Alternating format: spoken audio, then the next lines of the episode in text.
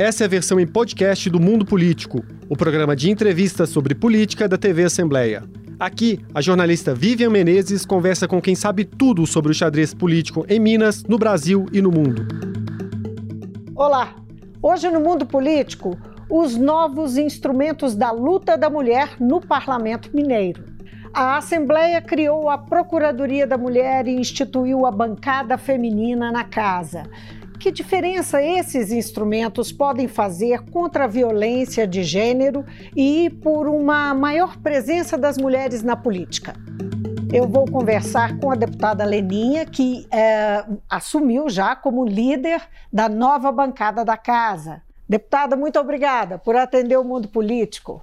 Eu quem agradeço, eu queria cumprimentar os que nos acompanham nesse programa Mundo Político tão importante, com um tema também tão relevante e tão atual para a nossa Assembleia Legislativa. Eu agradeço demais. Uma honra poder estar aqui contribuindo com esse debate tão importante. Deputada, a senhora é a primeira líder né, de uma bancada feminina que se torna oficial. Né? Nós temos dez deputadas na casa e essa, essa bancada era, era chamada de bancada feminina, mas não era uh, instituída. Né?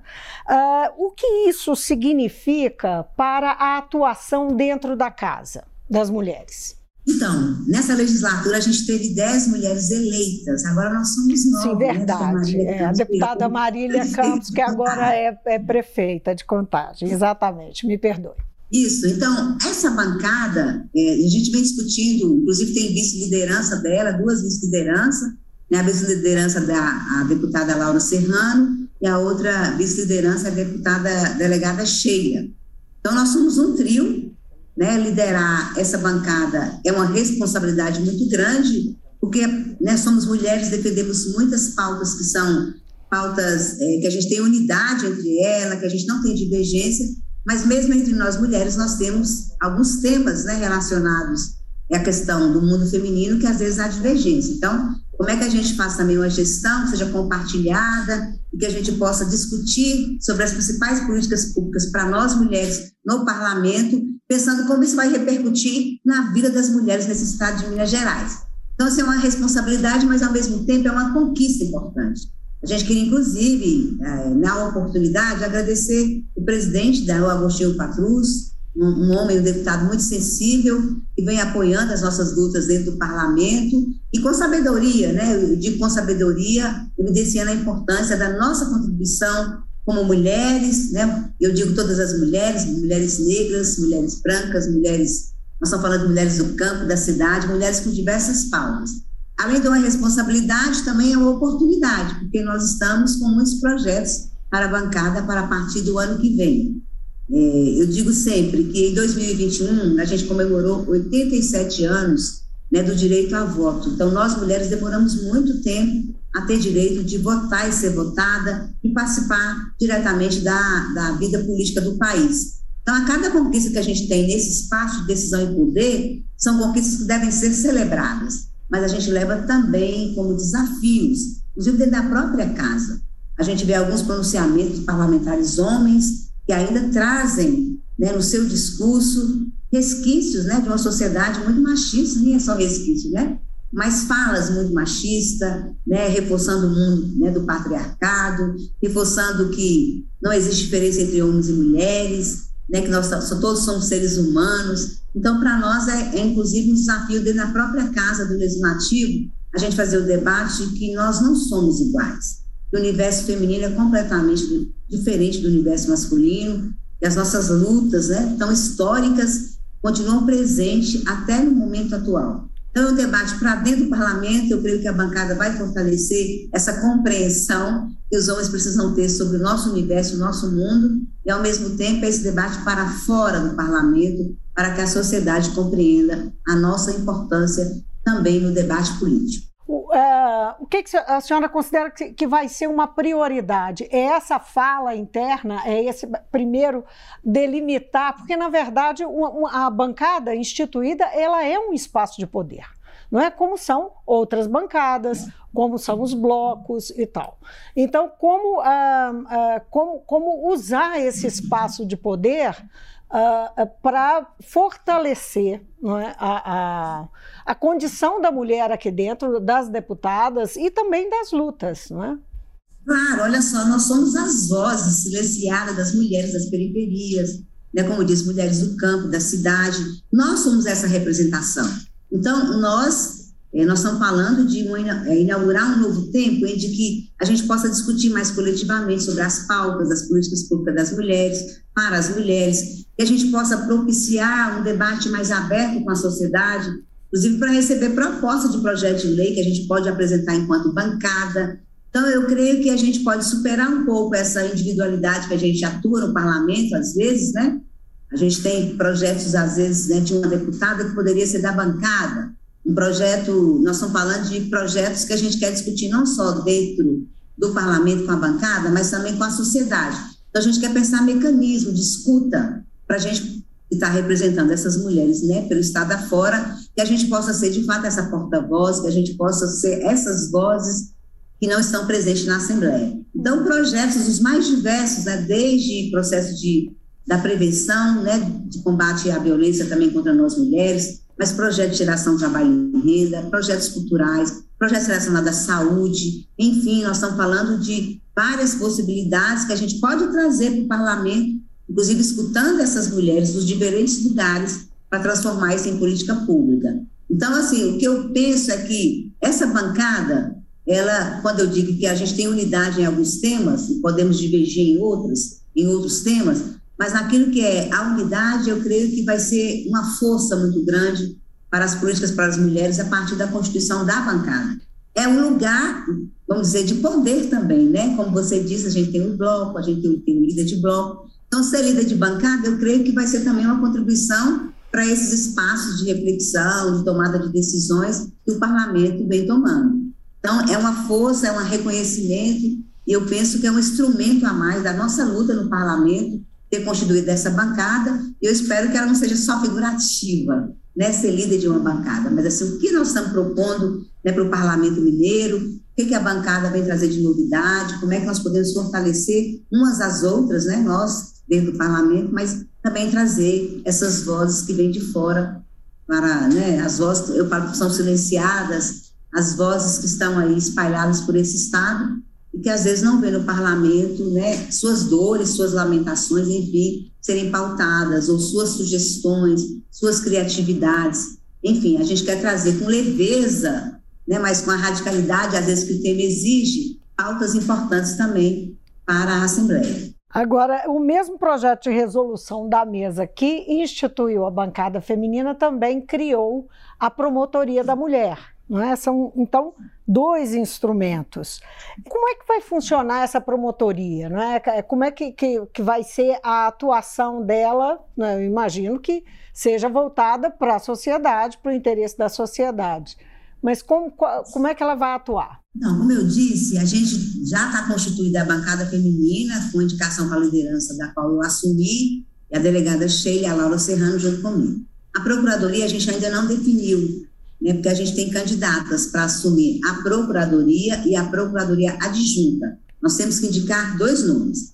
Mas o papel que a gente espera que a procuradoria possa cumprir tem muito a ver com reforço, fortalecimento e ampliação lá na Comissão de Defesa dos Direitos das Mulheres. Nesta comissão, que a gente recebe não só denúncias, mas também sugestões, que a gente pauta temas importantes, às vezes é, fica bem limitado na própria comissão para dar os desdobramentos, encaminhamentos, né, do ponto de vista jurídico, é, com outros setores da sociedade, enfim. E trazer uma procuradoria é isso, é a gente fortalecer a ação da Comissão de Defesa dos Direitos das Mulheres para que a gente possa ampliar, inclusive, a ação da própria comissão e que a Procuradoria venha cumprir esse papel de acionar os parceiros, de acionar outras organizações né, do Estado para a gente fazer um enfrentamento juntos, né, não só é, pelo fim da violência contra as mulheres, mas também que a gente possa criar esse espaço para pensar políticas públicas, que a Assembleia possa votar, enfim, que a gente possa criar projetos que efetivamente mude a vida das pessoas. Uma coisa que a gente diz é que às vezes a lei demora muito, né?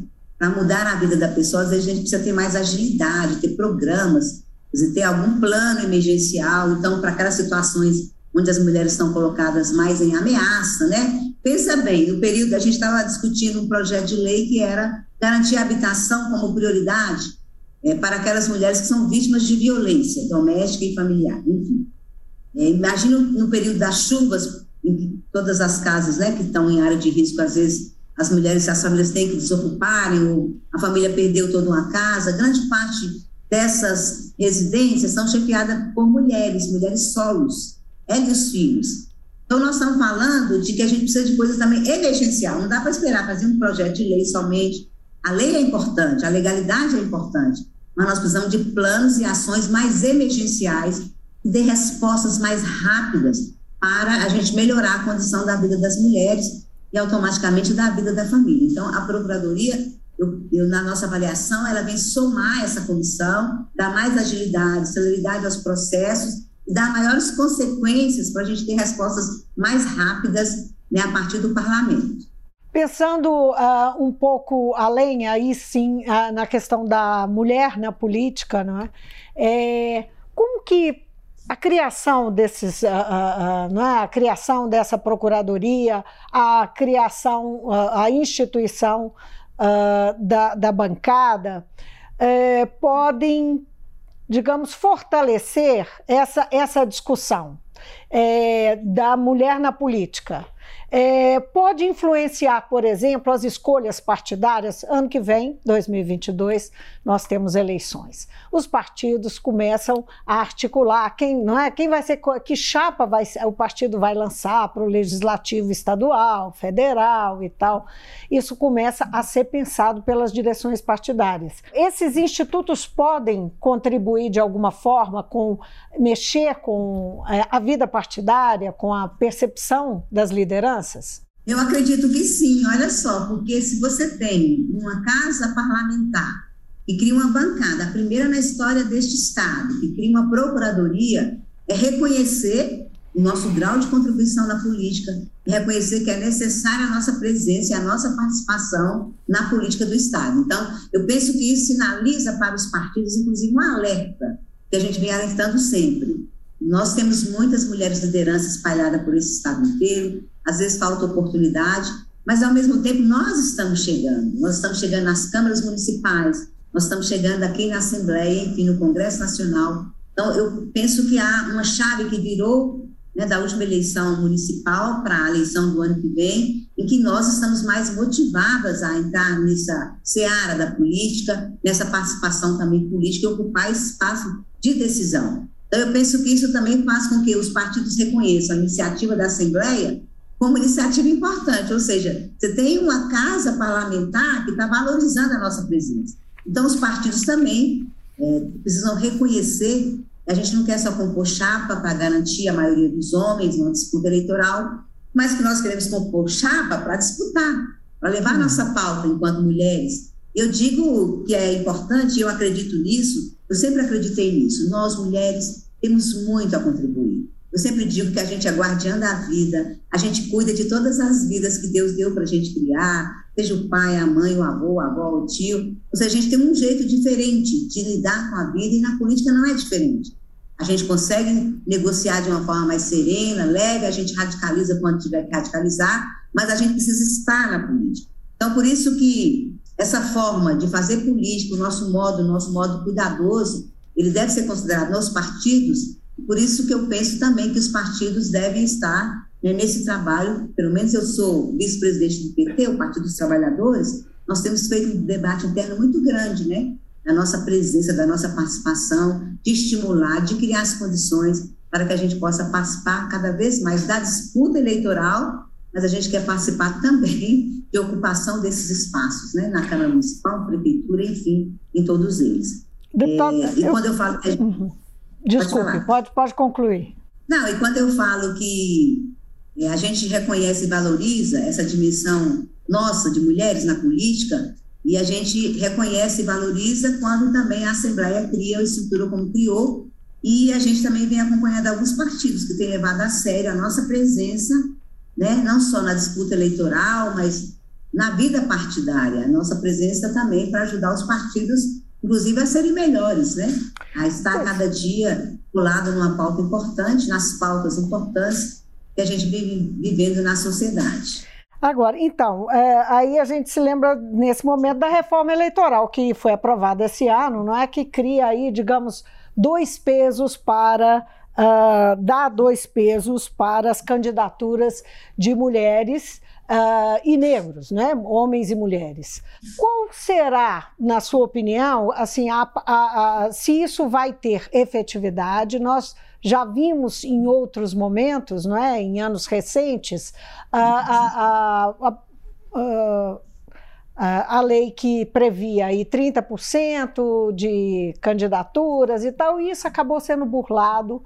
Não é? Tivemos várias denúncias com aquelas candidaturas de fachada e tal. Qual é a sua expectativa como política, como parlamentar negra e a, a expectativa de que isso realmente funcione, seja um mecanismo para mudar, para melhorar a participação, a representação? Primeiro, eu concordo plenamente com você sobre é, a composição dos 30%, que é antiga, mas que sistematicamente, em cada eleição, a gente acompanhava casos de candidaturas laranjas, de mulheres que eram utilizadas para garantir uma chapa maior para os homens, enfim. E é lógico que é um processo que a gente tem acionado, né, Ministério Público Eleitoral, enfim, para é, punir os partidos que continuam com essa prática. Então, nós estamos falando de um mundo que mudou muito, né? Nós estamos falando de um mundo em que as redes sociais, os meios de comunicação ampliaram demais. E que estes partidos que continuam tendo essas práticas provavelmente estão respondendo processos por tais práticas, que a gente abomina e que a gente acredita que nós temos que fazer um trabalho muito grande. Por isso que a minha expectativa é de que a gente possa avançar numa legislação garanta condições de campanha para nós mulheres nós mulheres negras, inclusive com o próprio financiamento. E grande parte da, das, dos meus, que são os negros e negras, são pessoas de baixa renda, assim como eu, que vem de baixo, às vezes, para ocupar a política, e que às vezes não tem condições financeiras nem de fazer uma campanha mais simples possível. Então, essa história de ter um financiamento que garanta as mínimas condições para uma campanha eleitoral das mulheres, mulheres negras, homens negros, para mim é um avanço. Eu tenho muita expectativa de que a nossa vigilância pode mudar essa história. Por isso nós temos que falar muito sobre a reforma, qual foi o avanço dela, para a gente ter pessoas nos partidos para não permitirem práticas como essas de burlar a lei, de fazer candidaturas laranja ou de desviar os recursos que são destinados para nós para outras candidaturas. É certo, né? Muitos partidos têm lá as pessoas que estão renovando seus mandatos por 20, 30, 40 anos e há uma tendência natural de que esse ciclo se alimente pelas práticas partidárias que querem que essas candidaturas permaneçam. Tudo bem, pode até permanecer, mas não pode ignorar outras candidaturas que estão vindo também para ocupar esse espaço. Então, a minha expectativa é muito positiva, mas mesmo assim, eu creio que a gente precisa fazer esse trabalho de base, conversar com as pessoas, conversar nos partidos, estar vigilantes e, acima de tudo, denunciar qualquer prática ilícita com relação a composição com relação ao financiamento, enfim, aquilo que a gente vem lutando na prática para não deixar mais acontecer né, no Brasil e em Minas Gerais. Eu queria retomar uma coisa que, que a senhora falou há pouco sobre a, a, como essa importância, essa representação de mulheres e mulheres negras na política, uh, esse olhar é, é diferente. Uh, eu queria que a senhora falasse um pouquinho mais sobre isso. Por que, que é diferente? O que pode mudar com uma representação mais próxima da realidade que nós temos no país, né? Uma, uma população majoritariamente negra e, uh, e, mulheres que uh, uh, são hoje a maioria da população também e, em geral, excluídas, não é? O pouco, a senhora mencionou que teve um avanço na, na, na última, nas duas últimas eleições, mas ainda nós estamos muito longe do ideal, não é? Verdade, olha só, quando a gente diz da nossa representação, a gente costuma repetir, inclusive aqui nesse canal de comunicação, que em 100 anos, né, basicamente, de parlamento mineiro, foi a primeira vez que chegaram deputadas negras. É, para algumas pessoas isso não tem significado nenhum. E três, não é? Mas para nós... Hã? E três. E três.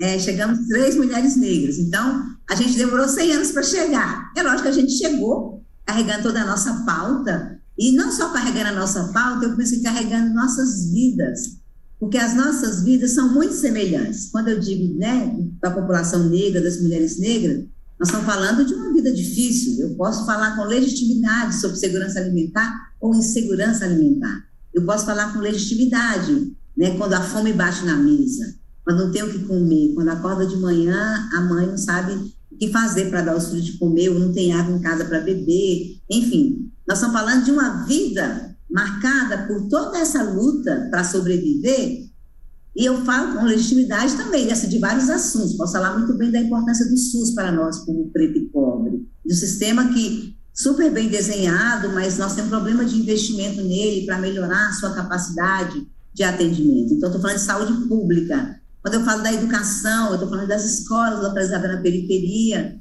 né, às vezes em condições de prédios precários, porque os melhores prédios ficavam em bairros mais luxuosos, bairros mais centrais.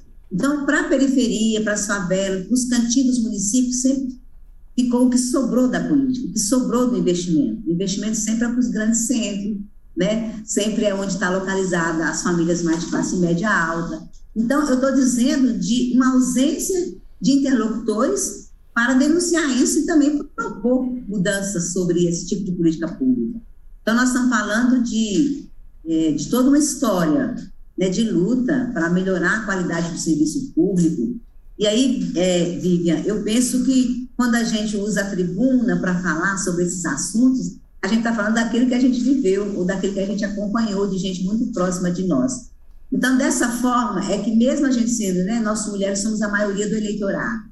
Nós, população negra, também temos uma parcela significativa da população né, presente no Estado. Então, nós estamos falando da ausência completa dessa representação, mas, ao mesmo tempo, dessa grande responsabilidade que a gente tem de trazer essas pautas pós né, abolição da escravidão. Eu estou falando de uma reparação, de uma ausência de política. Olha só, é, a gente fala que no dia 13 de abril que o Brasil fez a abolição, quando chegou no dia 14, as pessoas estavam, né, vamos dizer, abolidas, mas sem terra, sem indenização trabalhista, sem casa, sem lugar nenhum, sem emprego. Então, nós estamos falando que em outros países, quando houve o processo abolicionista, o Estado, meio que, não é que o Estado pagou um passivo para aquela população, mas ele não jogou na rua, né, definiu políticas, pelo menos para a pessoa recomeçar sua vida, uma política de trabalho, uma moradia. No Brasil foi completamente diferente. Então,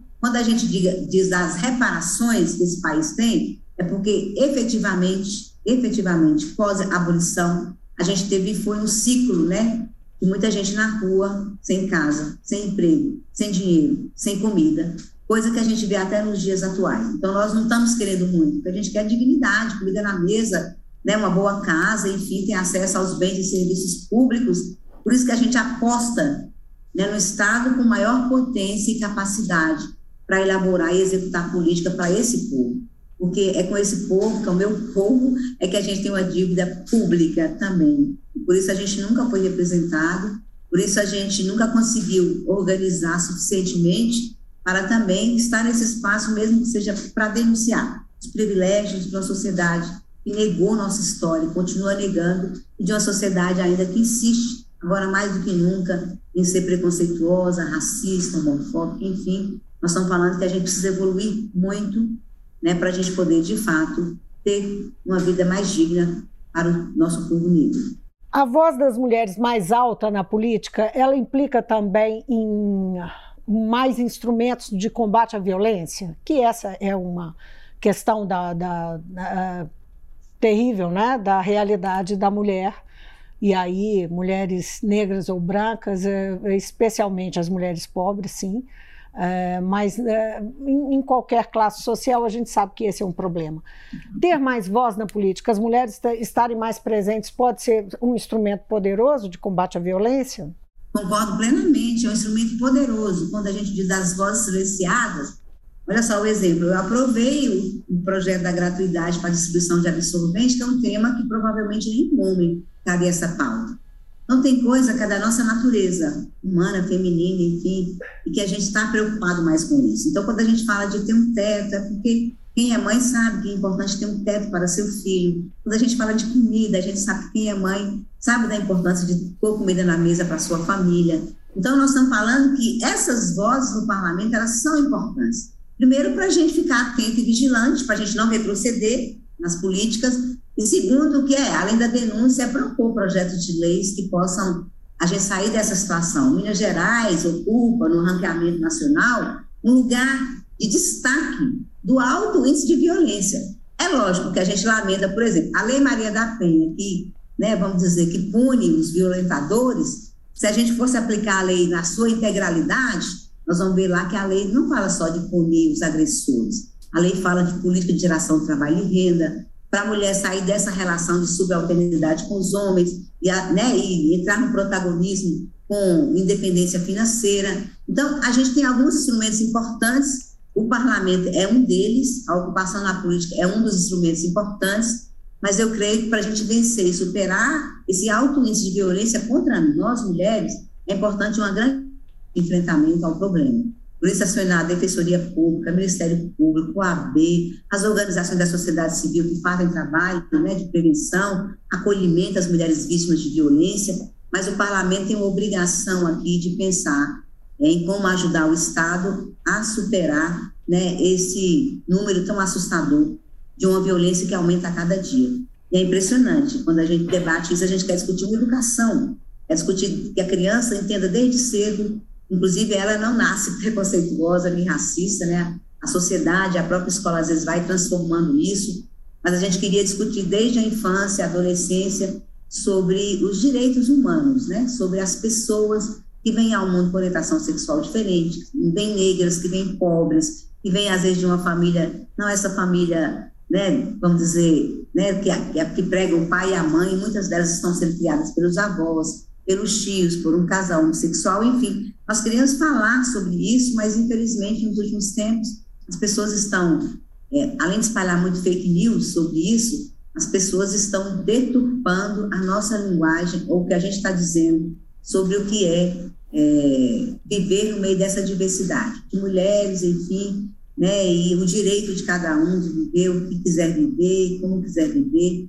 sem desrespeitar ninguém. E por isso que eu penso que essas vozes têm que estar presentes, para alertar a sociedade, para chamar a sociedade para essa questão do amor, que é o principal sentimento que a gente deve ter uns com os outros, apesar das nossas diferenças, das nossas divergências, mas o respeito, a tolerância, o amor está acima de qualquer coisa. Deveria estar. A gente torce para que esteja. Deputado, uma última questão. Uh, primeiro foi a Comissão uh, de Defesa do, é, é, dos Direitos da Mulher, que era provisória, que era né, é, é, extraordinária e se tornou permanente. Aí veio agora a defensoria, a, a promotoria e a bancada feminina. É, o próximo passo é um lugar na mesa? Ah, com certeza, eu ia falar sobre isso. Porque nessa legislatura a gente ainda quer, depois de criar a bancada feminina, a gente quer discutir o nosso lugar na mesa. Né? Inclusive, já tem uma discussão de criar um cargo a mais na mesa para ser ocupado por uma mulher, mas tem parlamentares que falam assim: não, a gente não quer criar um cargo a mais na mesa, nós queremos disputar nos atuais cargos que tem na mesa. Por que, que a gente não quer disputar com os homens, né, com os partidos? Porque acaba que é toda uma negociação de partido, né? Quem lidera bloco, como é que compõe bloco. Então, é uma coisa que a gente tem que fazer um processo anterior à chegada na mesa. E nós estamos dispostos, né? nós estamos com duas ideias. Uma ideia é fazer esse debate com as parlamentares atuais, as nove parlamentares, para antecipar. Se a gente começa o ano legislativo já com esse lugar na mesa, inclusive vendo os nomes, é, se a gente vai fazer dessa forma mesmo, que a gente é, trabalhe para criar uma, um, um, lugar a mais na mesa, ou se a gente vai brigar para é, essa indicação ou essa eleição nas vagas também que os homens ocupam. É, isso é importante para a gente. Uma outra coisa que a gente tem pensado é de como a gente pode interagir com a sociedade, com as mulheres de Minas Gerais, no sentido delas também participarem, né, darem dicas sobre proposições de leis, para elas darem, como se fosse uma participação indireta das mulheres de Minas, principalmente as mulheres lideranças, aqui na bancada feminina. Então, a gente vai pensar mecanismos também de participação popular, vamos dizer assim, das mulheres para é, darem as suas opiniões, trazerem propostas de projeto de leis, pensarem como a gente pode ajudar a vida delas lá no município, lá onde elas estão. Enfim, a gente quer criar um diálogo mais permanente com esse grupo de mulheres espalhado pelo estado de Minas, para a gente também fortalecer a bancada feminina e trazer, é, como eu disse, muitos projetos em nome da bancada. Uma das coisas que a gente também está é, discutindo a possibilidade da gente fazer construções coletivas de projetos de leis para serem apreciados. E é isso, a gente espera mesmo, 2022, que é o último ano dessa atual legislatura, provavelmente todas nós seremos candidatas à reeleição, mas 2022 a gente quer inaugurar na casa a nossa presença também na mesa diretora da Assembleia. Deputada Leninha, foi um prazer tê-la aqui no mundo político. Mais do que isso, a senhora começou dizendo que era uma honra vir aqui, nós é que dizemos que é uma honra tê-la aqui agora, líder da bancada feminina, a primeira líder da bancada feminina na Assembleia de Minas Gerais. Muito obrigada. Eu que agradeço, Vivi. Olha só que alegria.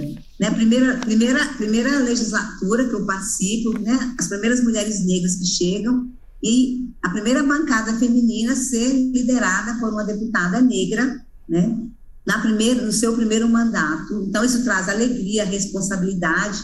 E falar no mundo político sobre esse assunto é muito importante, porque é fundamental que a gente tenha o apoio também da sociedade, que a sociedade brinde, celebre essa nossa bancada feminina, e que a gente possa fazer bons trabalhos no parlamento para que a vida das mulheres possa mudar. Um grande abraço, fiquei muito feliz Espero ser convidado para outros momentos para a gente bater papo. Com Grande certeza, abraço. deputado. Eu que mando. Muito obrigada pela presença. Eu conversei com a deputada Leninha, do PT, que é a líder da recém-criada bancada feminina na Assembleia. Nós falamos sobre a instituição da bancada e a criação da promotoria da mulher. A gente fica por aqui. Muito obrigada pela sua companhia e até amanhã. O Mundo Político é uma realização da TV Assembleia de Minas Gerais. A apresentação é de Vivian Menezes, a edição de áudio é de Bruno Oliveira e Isabela Ferreira. A produção é de Tayana Máximo e a direção é de Alevi Ferreira. Você pode seguir o Mundo Político nos principais tocadores de podcast. Assim, você não perde nenhuma edição do programa. Para assistir a essa entrevista e aos outros conteúdos da TV Assembleia, acesse almg.gov.br/tv.